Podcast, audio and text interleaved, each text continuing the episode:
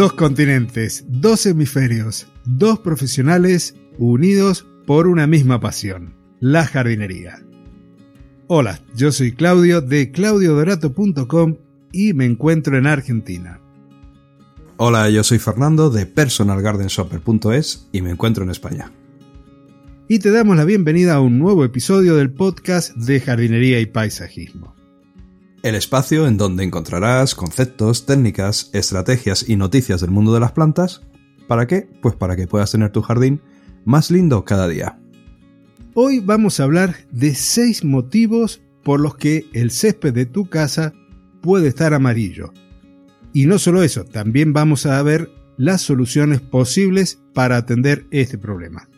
Así es, hemos querido abordar un problema que a menudo se plantean no solo los profesionales que cuidan jardines, sino todos los dueños de céspedes que son afectados por este inconveniente, ¿no? Por el inconveniente de que de repente o por algún motivo y progresivamente también en muchos casos, pues empiece a presentar un aspecto amarillo. Hemos recopilado los seis motivos más habituales, los que se nos han venido a la cabeza. Puede haber otros muchos, por supuesto, pero estos quizás son los más representativos y los que pueden resultar de más ayuda a la audiencia. Entonces, Claudio, si tenemos un césped y ese césped ha perdido su color brillante verde y empieza a ponerse amarillo y con un aspecto marchito, nos vamos a preguntar ¿y a qué se debe esto? ¿y cómo puedo resolverlo? ¿y cómo puedo devolver al césped ese, ese verde bonito, esmeralda que tenía antes? Entonces, esto es por una serie de motivos, ¿no, Claudio? ¿Cuáles van a ser? Como vos dijiste, hay muchos. Vamos a irlos enumerando y detallando y quizás uno de los más frecuentes podría llegar a ser un problema con el riego, que el riego que le estemos dando al césped sea incorrecto. Y cuando hacemos un riego incorrecto podemos referirnos que estemos dándole agua de menos, o sea, agua por defecto. En este caso, el césped no va a recibir la dotación de agua suficiente para desarrollarse normalmente y para poder llevar a cabo todas sus funciones metabólicas de manera apropiada. Una característica de esta causa son los cambios de color que irán del marrón al amarillo pajizo, además de crepitar al pisar el césped cuando vamos caminando por ahí. Y esto es un problema de falta de agua hasta que llegamos a lo que se conoce propiamente como sequía. La solución a esto es revisar la instalación del riego, comprobar que todos los difusores, los aspersores, las líneas de exudación del riego subterráneo no estén obturadas y que emiten los caudales de agua correctos. También debemos corroborar que el solapamiento entre los aspersores sea completo. De esto hablamos en el episodio de colaboración del mes pasado, así que si hay dudas, los invito a que lo escuchen porque ahí tenemos problemas y soluciones con el riego. Y otra de las cosas que tenemos que hacer es ajustar el programador aumentando el tiempo o a lo mejor la frecuencia de riego. Lo que vamos a tratar es de evitar que el riego se dé en las horas de mayor calor a fin también de limitar las pérdidas que tengamos de este valioso recurso por evaporación. Esto que has comentado sobre, mm, bueno, que el riego esté optimizado, eh, yo considero que es súper importante y tenemos que resaltarlo, porque yo siempre digo, aunque no sea estrictamente riguroso, es una forma de hablar, pero siempre digo que el gran secreto para tener un buen césped es tener un buen diseño de riego y que ese diseño de riego y ese sistema de riego goce de un buen mantenimiento, que el, riego esté revisado, esté trabajando en óptimas condiciones. Y bueno, una vez eh, dicho que uno de los motivos puede ser el riego incorrecto por falta de agua, pues como siempre, cuando hablamos del mundo verde, también tenemos el lado contraopuesto, que sería por exceso de agua. Yo ya sé que da mucha rabia porque muchas personas siempre preguntan ¿y por qué le pasa esto a mi planta o a mi césped? Y dices, es por falta de agua. No, no, no, que lo riego mucho. Vale, pues es por exceso de agua. dice, hombre, así siempre aciertas. Pues sí, da mucha rabia, pero es que es la verdad. Es que pueden ser los dos extremos. Puede ser o que lo regamos poco o que estamos cometiendo el error de regarlo demasiado. Lo hacemos con buena intención porque pensamos que así se va a poner verde y bonito, pero lo que estamos haciendo es provocar que el césped amarille por un exceso de humedad el suelo se satura de agua. Y entonces, ¿qué ocurre? Que las plantas mueren por la asfixia de su sistema radicular. Las raíces no pueden respirar, tienen demasiada humedad.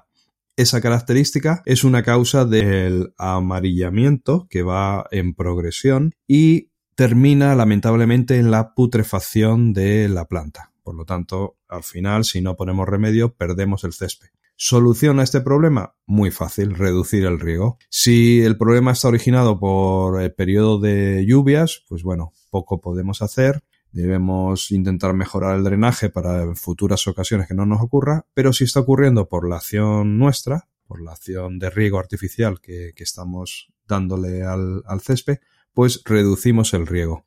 Quitamos días, quitamos tiempo, lo que haga falta para solucionar y reducir la frecuencia de riego. Otra de las razones por las que también podemos hacer que nuestro césped se ponga amarillo es por ciegas deficientes. El hecho de estar cortando el césped genera un estrés en las plantas.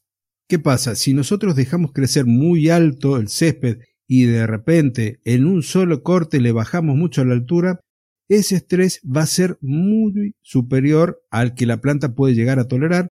En consecuencia se va a tornar amarillento, y puede incluso hasta marchitarse. Entonces, si por algunas razones, porque hemos estado de vacaciones o porque hemos estado también justo con un periodo de lluvia en donde no hemos podido trabajar en el jardín y el césped ha crecido en exceso, lo que vamos a tener que hacer es ir cegando de a poco, ir bajando esa altura y ese cegado no tiene que ser mayor a un tercio de la longitud de la hoja. De esta forma vamos a proteger a nuestras plantas y en esa parte baja que no reciben luz porque había crecido mucho, no va a quedar expuesta y es la zona en donde al no haber tenido luz no se realizó la fotosíntesis y el color es amarillento. Entonces un cegado más agresivo, que es el de bajar tanto a la altura, deja expuesta esa parte y el césped se ve amarillo y además sufre mucho. Dentro del segundo aspecto que estamos comentando, las sigas deficientes, pues también teníamos, tendremos otro problema, que es el tema de que las cuchillas estén desafiladas. Es un problema habitual porque nos vamos olvidando de que hay que afilar las cuchillas. Y bueno, las segadoras que hay habitualmente en, en la jardinería doméstica son las segadoras que se llaman rotativas que no cortan el césped en cizalla, sino que lo que hacen es que tienen unas cuchillas horizontales que giran a gran velocidad y ese giro a gran velocidad es lo que provoca el corte. Entonces, si estas cuchillas no están bien afiladas, no cortan la hoja, lo que hacen es desgarrarla, romperla. Entonces, ese corte queda como si, no sé cómo explicarlo, como si estuviera como mordido, como la sierra de un cuchillo, por intentar explicarlo de alguna manera un poco más visual, y esas puntitas se ponen, se secan, se ponen la, el césped, la compartimenta y desecha esa punta rota y se pone de color amarillento y claro, en una gran esplanada de césped pues se ve muy rápido al cabo de, de un día, se ve muy rápido pues todo amarillo y todo seco simplemente por no haber afilado las cuchillas. Por tanto, solución a este problema, mantener las cuchillas bien afiladas. Además, es bastante sencillo afilarlas incluso en, en, casa, nosotros mismos. No es necesario ir a un taller para tener la máquina en buenas condiciones. Continuando con la altura del segado, no hay una altura que sea universal. Cada especie de césped, cada mezcla de semillas va a poder permitirnos hacer una altura mínima de corte, es decir, que el césped lo tengamos a una altura de 8, de 10, de 12 milímetros y esto también va a tener una relación, además de con la variedad de césped que estemos trabajando, con el uso que se le esté dando al jardín. No es lo mismo un uso deportivo que un uso que puede llegar a ser más ornamental. Entonces, habrán céspedes que van a estar bien adaptados a ciegas frecuentes, pero si bajamos mucho esa altura de corte, vamos a incurrir en los errores que estábamos comentando y vamos a estar también disminuyendo la superficie foliar, con lo que le reducimos la capacidad de producir su propio alimento, sus fotosintatos. Algo que también tenemos que tener presente en relación a la recuperación del césped cuando es segado, si el césped es nuevo, va a estar también un poco marcado por la cantidad de raíces que tienen, por el volumen de suelo que están abarcando. Si estamos trabajando con un césped que es nuevo y se sembró en otoño, nos va a dar al momento del verano un volumen de raíces muy superior a si la siembra la hicimos en primavera. ¿Qué tiene de ventaja para nosotros haber sembrado en el otoño? Que la planta va a haber crecido más, que va a tener más raíces y al momento de hacer el segado en el verano va a poder recuperarse de mejor manera ese estrés que es el corte del césped porque tiene más volumen de tierra del cual puede obtener alimentos, es decir, los nutrientes y el agua. Entonces, esto es fundamental también tenerlo presente en cuanto a la recuperación frente al segado del césped en las distintas épocas del año y ahora hablando en el verano. En los últimos años las recomendaciones de los expertos en cuanto a la altura de corte en el césped se han ido incrementando de manera constante. Para los céspedes años atrás, décadas atrás, la altura de corte media era de unos 3-4 centímetros. Eso se consideraba bastante normal y recomendable. Pero las normas actuales sugieren entre 5 y 9 centímetros, sobre todo por temas de sostenibilidad y de ahorro de agua. Los céspedes deportivos, por ejemplo, que son de alto mantenimiento por las necesidades de uso que tienen, imaginaros un césped de un campo de golf o de un campo de fútbol, se cortan incluso a menos de un centímetro. Imaginaros la cantidad de mantenimiento y de recursos que hay que aportarle a ese césped para que se vea bonito sometiéndole a esa siega tan agresiva. La altura de corte en el césped en general alta lo que hace es que se traduce en más tolerancia al estrés. Los céspedes que se dejan crecer más altos resisten mejor las épocas de estrés o las situaciones de estrés. Esto es especialmente importante durante el periodo de calor del verano, que normalmente el calor es lo que más afecta al césped, y una mayor densidad de hojas y que éstas tengan una altura mayor, lo que hace es crear un efecto mayor de sombreado sobre la superficie del suelo, y con eso lo que se consigue al no incidir el sol tan directamente sobre el suelo es reducir la evapotranspiración. Entonces, esta, esta buena práctica lo que hace es impedir o digamos más bien reducir la germinación de las semillas de las malas hierbas, sobre todo de la digitaria y de otras gramíneas que suelen aparecer en verano.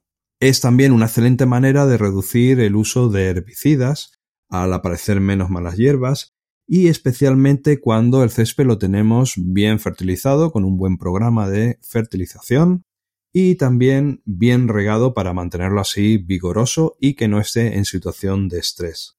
Por tanto, menos agua va a ser siempre igual a menos herbicida. Un césped mucho más sostenible. Y es bien sabido desde la práctica que mascotas y césped no se llevan muy de la mano. Si las mascotas transitan por el césped, es fácil que orinen sobre él y que aparezcan algunas manchas circulares características. La parte central de ese rodal aparece completamente amarilla y marchita, pero al exterior el césped que está ahí colindante se coloca o aparece de un color verde más oscuro, más intenso e incluso crece más. Esto se debe a que la orina contiene un compuesto nitrogenado, la urea, que está concentrada en el círculo central. Entonces allí actúa como una especie de veneno, intoxica a la planta por exceso, como cuando aplicamos mal el fertilizante. Y a medida que nos alejamos de ese centro, de ese rodal, la disminución de la concentración de esa urea del orín va permitiendo que el césped crezca bien. La orina entonces de todos los perros tiene urea, una forma de amoníaco que se convierte en nitratos y esos nitratos concentrados son los que queman las plantas. Es tan simple como eso. Por eso es que el daño se evidencia sobre el césped. El nivel de urea puede variar y esto es en función de si es la primera orina de la mañana, que va a tener una concentración más alta, y esta urea también puede ser realmente buena con el césped si la utilizáramos en dosis bajas. Esto es, dicho en otras palabras, y aunque suene medio extraño, se puede utilizar el orín como un fertilizante. Entonces tendríamos que ver cómo podemos hacer para controlar ese daño y si es tan fácil o si es posible. Exacto, en el problema este número 3 de nuestra lista que estás comentando, las deposiciones de mascotas, es muy habitual que ocurran estas manchas amarillas por culpa de las mascotas. Entonces, también nos podemos preguntar ¿Cuál es más perjudicial o, cuál es el que hace más daño al césped? ¿La orina de perro o de perra? Lo digo porque hay una leyenda urbana que achaca a las perras a hacer más daño con sus misiones que los perros. Y en realidad tiene una parte de verdad, pero vamos a tener que explicarlo bien para que podamos entenderlo. En principio, el pis de perro y de perra es el mismo, no tienen diferencias, hablando de una forma general. Ambos son altos consumidores de proteínas. También ocurre lo mismo con los gatos. Y esto es lo que hace que tengan grandes concentraciones de urea, como nos comentaba Claudio. Entonces, ¿por qué la orina de perra es más dañina? Pues es fácil de explicar, simplemente por la cantidad depositada en un mismo punto. Por ejemplo, si hago la comparación con el abono, nosotros cuando abonamos, si esparcimos el abono de una forma homogénea y a la dosis correcta, el abono favorece el césped, lo pone más verde y no le ocasiona ningún daño. Pero si a nosotros se nos cae un puñadito de abono o se nos rompe el saco en una zona de césped y cae ahí una gran cantidad de, de abono, quemamos el césped y producimos una mancha amarilla. Pues exactamente ocurre lo mismo con el pis de los perros o de los gatos. En este caso hablamos de los perros y los perros normalmente, los machos, lo que hacen es levantar la pata y les gusta mucho ir marcando territorio. Bueno, si no están capados, por supuesto. Y entonces van dosificando su pis y van poniendo un poquito por aquí, un poquito por allá, hasta ir marcando toda la zona. Sin embargo, las perras lo que hacen es vaciar sus vejigas en una sola vez, poniéndose de cuclillas. Y este es el motivo que a mayor concentración depositada en un punto, hay más posibilidades de producir quemazón en el césped y por tanto mancha amarilla. Remedios para reparar o para prevenir los daños al césped por orina de perro. Existen en el mercado diferentes productos alimentarios para que la orina no sea tan agresiva. Pero mucho no sirven. Porque cambiar el pH mediante la alimentación no tiene nada que ver con esas quemaduras que son exclusivamente producto del nitrógeno que tiene el orín. Remedios caseros como, por ejemplo, agregarle salsa de tomate al alimento del perro o sal a la comida para que beban más agua y así disolver la concentración de la orina, tampoco sirve de nada. En el mercado podemos encontrar repelentes para agregar, para colocar en el jardín para que los perros, las perras no vayan a ese lugar, pero tampoco sirven porque, es más, los perros suelen ir a orinar donde ellos han ido y si les extraña el olor van a tratar de marcar nuevamente el lugar. En consecuencia, no hubo solución al problema. Por tanto, la solución más efectiva a corto plazo, la verdad es que como tampoco funcionan tan bien todos estos remedios que se han popularizado, pues consistiría en tener preparado un cubo de agua y cuando el perro orine, esparcir el agua rápidamente para diluir su orín. Lo que pasa que obviamente esto es muy complicado, no vamos a estar pendientes siempre de cuándo va a orinar el perro en el, en el césped, salvo que le dejamos entrar al césped de forma controlada durante un corto espacio de tiempo y nosotros vamos a estar presentes simplemente para poder paliar este daño que puede ser que ocurra en el césped. También hay, muchas veces que los perros orinan en el césped y no ocurre absolutamente nada, no le hacen ningún daño. Y a largo plazo, la mejor solución, por supuesto, es educación. Es enseñar a los perros a hacer sus micciones en un punto determinado que no sea encima del césped. Y en ese punto, pues podemos preparar una zona con arena o con gravilla. Esto conviene hacerlo desde que son cachorros, porque, bueno, podemos recoger excrementos y depositarlos en ese punto y premiar o jalear cuando hagan sus necesidades en el sitio indicado. Así evitamos y protegemos nuestro césped y la gente que se dedica a producir el césped, los profesionales del césped, han hecho muchos estudios sobre las distintas variedades que empleamos para tener nuestra carpeta cespitosa y dentro de esos estudios se ha buscado cuáles son las hierbas o los céspedes más resistentes a la orina de perro. De las cuatro que están por ahí más probadas, la Festuca arundinacea y el Lolium perenne, que es el ryegrass inglés, fueron los más resistentes a los efectos de la orina. De hecho, la orina produce rutinariamente un efecto fertilizante en las hierbas en concentraciones diluidas. También otras dos especies, la Poa pratensis y el Synodon dactylon, conocido como Bermuda, tenían quemaduras graves como resultado, persistiendo más de 30 días después de la exposición inicial. Otro de los problemas que podemos llegar a encontrar en el césped son las enfermedades fúngicas. Y este es el punto número cuatro. Porque los céspedes en nuestros climas son sensibles a los hongos patógenos, sobre todo en la época estival. Los hongos más habituales es el fusarium, eh, la esclerotinia, el hilo rojo y la roya. Generalmente aparecen en forma de rodales cuando confluyen condiciones de calor y de humedad, y esos rodales, si no son atendidos oportunamente, suelen avanzar haciéndose cada vez mayores y juntándose unos con otros, acabando, si no se toman las medidas, por destruir toda la pradera.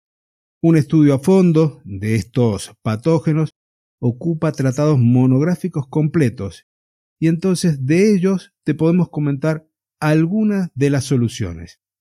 Podríamos realizar tratamientos preventivos si todos los años sufrimos con este problema. Ese tratamiento preventivo lo vamos a hacer a mediados de primavera y a finales de verano con formulados a base de azufre. Pero cuando a pesar de ello detectamos unos primeros focos, vamos a tener que hacer algún tratamiento precoz con fungicidas sistémicos como el fosetilaluminio, el tebuconazol y hay algunos otros más que se van a ir utilizando en función del patógeno puntual que esté tratando. También vamos a tener que disminuir la frecuencia de riego o la cantidad de agua que estemos aportando en el mismo para evitar dar las condiciones para que las esporas de los hongos se distribuyan y luego afecten el jardín. También va a ser importante elevar la altura de la siega. En el número 5 de nuestra escaleta tenemos como problema habitual en el amarillamiento del césped los abonos incorrectos. Básicamente, mm, bueno, podríamos hablar de déficit de abonado, o sea, falta de abonado. Y es uno de los motivos realmente más habituales por los que los céspedes no están verdes y preciosos, ¿no? En realidad el césped no llega a marchitarse por completo, pero sí que adquiere ese color, bueno, pues que no nos gusta mucho, ese color desvaído y, triste. Por tanto, el césped, como todos los cultivos, tiene sus requerimientos nutricionales y que se tienen que cubrir con el correspondiente programa de fertilización, ya que el césped va extrayendo nutrientes del suelo y como nosotros vamos segando el césped y vamos retirando los restos de la siega, no devolvemos al suelo material vegetal que pueda compostar y que pueda eh, devolver los nutrientes al suelo y entonces ese suelo se va empobreciendo y nos vemos obligados a ayudarlo, a enriquecerlo artificialmente por el bien de nuestro césped, por su salud y para que se vea más bonito. Entonces, la solución a este problema, pues fácil, realizar el llamado programa de fertilización para el césped que puede depender del tipo de césped, de los usos que tenga ese césped, pero bueno, en una casa particular, a nivel doméstico, podríamos estar hablando de que tenemos que hacer un abonado al inicio de la primavera, cuando ya ha terminado el invierno y la, la, vida vuelve al jardín y vuelve al césped, pues vamos a hacer un abonado. Generalmente las dosis son de 40 gramos metro cuadrado, va a depender también de la marca de abono y el tipo de abono que estemos aplicando. También va a ser el segundo abonado, lo vamos a hacer al final de la primavera, un poquito antes de que empiece el verano. También la misma dosis, 40 gramos metro cuadrado. Y una vez ya han pasado las temperaturas extremas, el calor del verano y es el inicio por tanto del otoño, vamos a hacer un último abonado para ayudar al césped a recuperarse y a prepararse para el invierno. Dosis igual, 40 gramos metro cuadrado eh, suele ser lo recomendable. También se suele recomendar, después del abonado, realizar un riego para ya eh, empezar a propiciar la disolución de ese abono. Y cuando lo que estamos haciendo es haciendo una siembra del césped, pues en presiembra se suele recomendar aplicar también un abonado que se llama abonado de fondo y que se mezcla con el suelo mediante un motocultor y la idea es que se distribuya durante los últimos 15 centímetros del suelo. La dosis también igualmente 40 gramos por metro cuadrado. Cuando pensamos en el césped, también pensamos en aquellas plantas que no las deseamos allí. Y dentro de ellas hemos marcado en el punto 6 la poa anua. Esta es una gramínea invasora que se distingue porque tiene un color verde muy claro, tirando al amarillo, y que su erradicación es muy dificultosa. Un metro cuadrado de eh, poa anua puede llegar a producir alrededor de 75.000 semillas entre 75.000 y 225.000 semillas por metro cuadrado en un año, con lo cual el potencial invasivo es muy alto. Sus semillas también pueden permanecer inactivas en el terreno durante años hasta que encuentren el momento oportuno, las condiciones oportunas para poder germinar. Como soluciones a la invasión de la poa anua tenemos algunos métodos preventivos como por ejemplo evitar el exceso de riego, porque a esta especie no le gustan mucho las zonas húmedas ni tampoco las sombrías, entonces luchar contra ellas regando profundamente y con poca frecuencia va a hacer que no prospere bien porque tiene raíces muy superficiales y no van a poder llegar a la humedad contenida en la profundidad. También podemos ayudarnos a controlarla mediante elevar la altura de corte, porque la poa anua es una gramínea de tallo muy cortito al que si cortamos el césped entre 7 y 10 centímetros le va a ser muy difícil sobrevivir porque por un lado le va a costar poder germinar y desarrollarse por esas condiciones de poca luz y de mayor competencia. Y los céspedes, si tenemos una altura de corte alto, también tienen a tener en líneas generales pocos problemas de especies invasoras, de malas hierbas, como es el caso de la poa anua. Aquí, si tenemos un césped del tipo deportivo en donde llevamos mucho mantenimiento y cortes muy bajos, vamos a tener que trabajar un poco más con otros tipos de métodos. Esos otros tipos de métodos pues suelen ser o se suelen recomendar que sean la prevención con antigerminativos, que la verdad que es la mejor forma para impedir su aparición. Los tratamientos de preemergencia normalmente están recomendados con la materia activa etufumesato al 50%, pero claro, hay que ver si está permitido eh, porque las normativas van cambiando, por lo menos aquí en España, pues en el país que estés has de mirar a ver si está permitido su uso para realizar tratamientos dentro de la legalidad. Pero bueno, en cualquier caso, estos productos antigerminativos lo que hacen es impedir la nascencia de la planta, o sea, la semilla ya no germina. Y entonces ya desde el inicio nos ahorramos el problema. No es que sean 100% efectivos, pero sí que reducen muchísimo la aparición de lo que podemos considerar esta mala hierba mala hierba simplemente porque no la deseamos en nuestro césped. Entonces, en los climas que nosotros tenemos aquí en España, pues estos, eh, estos productos se, suelen aplicar al final del verano. Hay que regar siempre después de aplicarlos para incorporarlos al terreno. Y bueno, las dosis pueden variar según la marca, pero normalmente son 2 litros por hectárea, que esto es lo mismo que decir 20 centímetros cúbicos de producto por cada 100 metros cuadrados de césped. En las superficies grandes, para grandes céspedes, la dosis de caldo a aplicar es más o menos de 200-300 litros hectárea. En la aplicación con mochila podemos aplicar 20 centímetros cúbicos en una mochila de 15 litros e intentar distribuir con esa mochila de, de 15 litros un área aproximada de unos 100 metros cuadrados. Obviamente, cuando aplicamos estos tratamientos antigerminativos, no vamos a poder sembrar nada porque las semillas no van a germinar y eso incluye el césped. Si hacemos estos tratamientos y luego queremos hacer una resiembra de césped, no va a poder llegar a buen término, tener éxito. Hay que esperar varios meses hasta que se haya disuelto el efecto del producto y ya se puedan realizar siembras exitosas. Y con esto, Fernando, hemos llegado al final del episodio. Me estaba acordando cuando hablábamos hace un ratito sobre los problemas con las heces de los animales Recuerdo que hace varios años me llama un cliente que había estado alrededor de 15 días fuera de casa por vacaciones y cuando llega se encuentra en un sector del jardín en donde no tenía injerencia el perro, la mascota, encontraba círculos con el césped peinado. ¿Viste esos campos, esos prados de trigo que aparecían las espigas todas aplastadas armando círculos que se decían como que eran hechos por extraterrestres. Bueno, una cosa parecida, pero en tamaño reducido, unos círculos de unos 10, 15 centímetros, con el césped peinado. Resultó ser algo muy curioso y, estudiándolo, mirándolo un poquito más, descubrimos que era el gato del vecino que había tomado por baño ese sector del jardín. Entonces, al momento de tapar sus heces, empiezan a rajuñar el suelo y terminaba peinando el césped. Fue algo curioso, la única vez que lo vi, con respecto al daño de las heces de gato en un jardín. No sé si tenés algún caso que te haya llamado la atención también producto de esto o de otra cosa con respecto al mantenimiento y al amarillamiento del césped.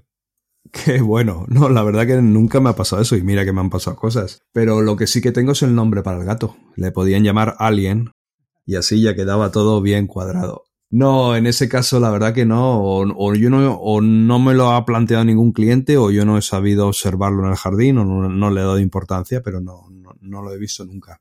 Lo que sí ocurre es que como, eh, bueno, como todo en la vida y como todo en la jardinería, que no se pueden sentar bases eh, de decir esto es así porque lo digo yo o porque lo dice las normas de la jardinería, pues eso sí que me ha pasado porque no todos los perros queman el césped o no, o el mismo perro no quema siempre el césped en todos los días o todas las semanas o todos los meses. Entonces sí que me ha pasado de echar la culpa al perro y el cliente defender que no, que el perro no es, porque mira, porque ayer hizo sus necesidades encima del césped y no ha pasado nada, entonces ¿por qué si ayer no pasó nada, por qué la semana pasada sí? Eso sí que me ha pasado y la verdad que es bastante difícil de, argumentar, ¿no? porque hay que explicar todo el proceso. Mira, a lo mejor, bueno, cayó un pipi más concentrado, ¿no? O lo que sea. Bueno, hay que explicar lo que hemos hablado en, este apartado del podcast.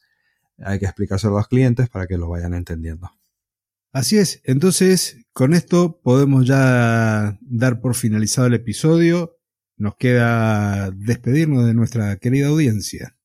Pues sí, vamos a despedirnos. En las soluciones no hemos hablado ni hemos hecho una pequeña mención a una solución que, bueno, no sé si darle el título de solución, vamos a dejarlo en algo para salir del paso, y que es pintar el césped. Existen unas pinturas que ya están pensadas para, para, que, no hagan, para que no hagan daño al césped y que, aunque dicho así puede resultar un poco, bueno, me estás trampeando un poquito, pero sí que pueden solucionar ciertos problemas y nos pueden sacar tanto a los profesionales, a los jardineros profesionales como a las personas particulares dueñas de un césped, pues nos pueden sacar de un cierto problema. Porque recordar todos que tenemos por ahí al señor Murphy, que siempre, ¿cuándo va a estropear nuestro césped? Pues bueno, a lo mejor antes de un cumpleaños o antes de la celebración de la primera comunión de nuestra hija o hijo.